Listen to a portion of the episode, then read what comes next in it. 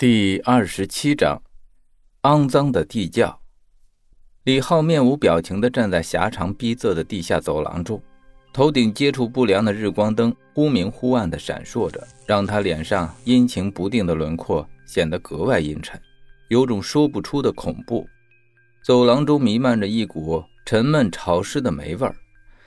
李浩双眼微闭，情不自禁地深吸了口气，腐败的味道让他舒爽地打了个颤。脸上现出病态的满足。这是辅警院的地下室，隐蔽、安全、罕有人质，是藏污纳垢的理想场所。李浩从腰间提起一串钥匙，挑出标有“一”字的那把，打开上面的那扇因受潮而有些变形的黄色木门。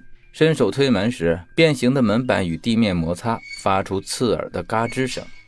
推开门，按下门旁墙壁上的开关，灯光应声将室内照亮。面前是一个不到二十平米的晦暗空间，存放的东西虽然不多，入眼却仍有几分凌乱。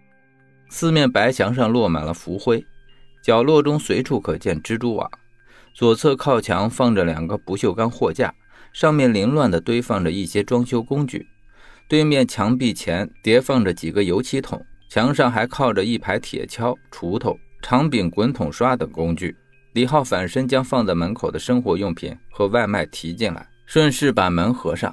木门后钉着一块焊拼成的厚钢板，就像一道没有观察窗的牢门，给人一种沉重的压迫感。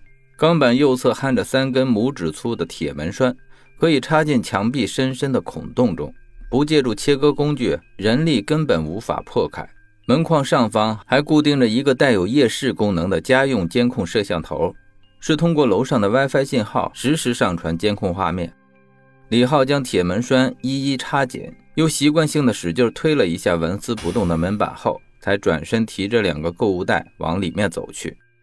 最里侧的窄墙前立着一个旧衣柜，他将购物袋放在柜中，吃力的将衣橱挪开后。地面上现出一个四方形的带锁钢板，弯腰挑出标有“二”字的钥匙，打开铁锁，掀开挡板后，下方赫然露出了一条仅容一人通过的竖井。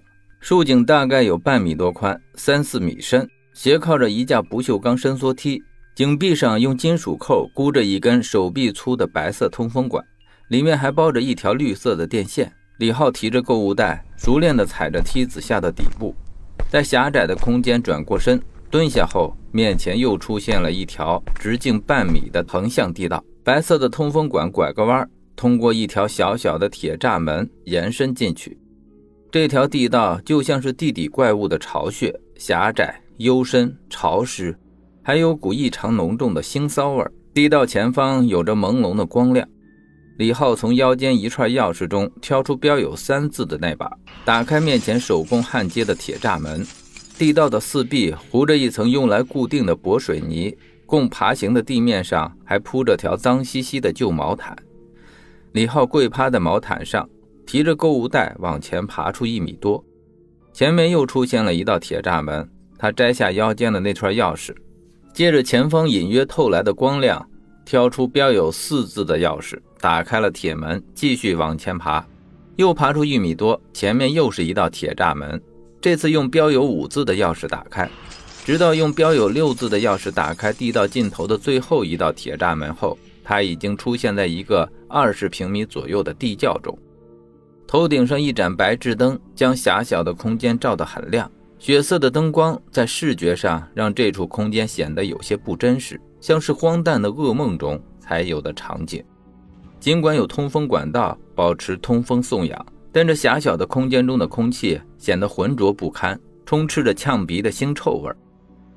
地道的入口处摆着两个涂料桶，一个当做便桶，另一个则是垃圾桶，里面的秽物需要定期清理。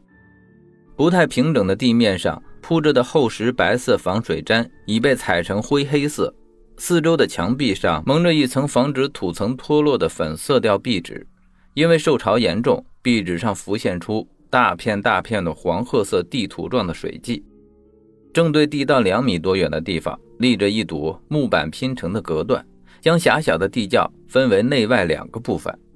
外间供被囚禁在这里的女人们活动、休闲和如厕，里面的双层床才是睡觉的地方。地道右侧靠墙放着张桌子，居中有台笔记本电脑，电脑旁散乱摆放着一堆廉价的化妆品。正对化妆品的墙上挂着面不大的镜子，两个光着大腿、上身罩着层轻纱透视衣、内衣清晰可见的女人正坐在电脑前的椅子上，津津有味地看着老港片。由于长期不见阳光，两个女人的肤色苍白，不见血色，裸露在外的皮肤上能清晰地看到暗青色的血管。见李浩提着东西进来，一个身材高挑的女人。立即合上笔记本电脑，往里一推，然后起身迎上前，接过塑料袋，反身放到桌上，迫不及待地掏出差不多已经凉透的饭菜，又弯腰从桌下的纸箱中取出几瓶纯净水，放在桌上。另一个体态丰满的女人则扭动着水蛇腰，贴在李浩的身上，用胸前颤巍巍的丰盈在他身上若即若离地撩拨着，同时讨好的媚笑道：“浩哥。”这电脑里存的电影啊，都看腻了，你什么时候再帮咱们下点呗？跟成哥说了几次了，他也没放在心上啊。这台笔记本电脑没有联网，女人们平时解闷看的影视剧，只能让李浩或者他的合伙人马志成用移动硬盘下载好，再带过来转存到笔记本电脑中。在暗无天日的地下看影视剧是女人们唯一的娱乐消遣。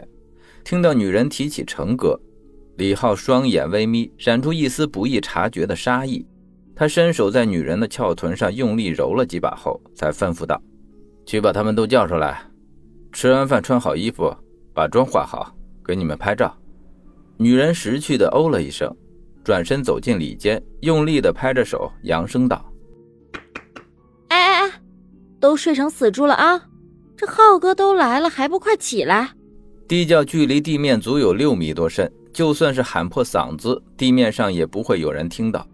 刚被囚禁时，有些女人都尝试过呼救，然而嗓子喊出了血，又被饿了几天后，就认清了现实。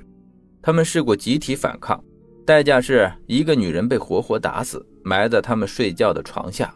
自此之后，就再也没有人敢违逆过李浩和马志成的命令。两人除了发泄兽欲外，每隔一段时间还会给他们拍照。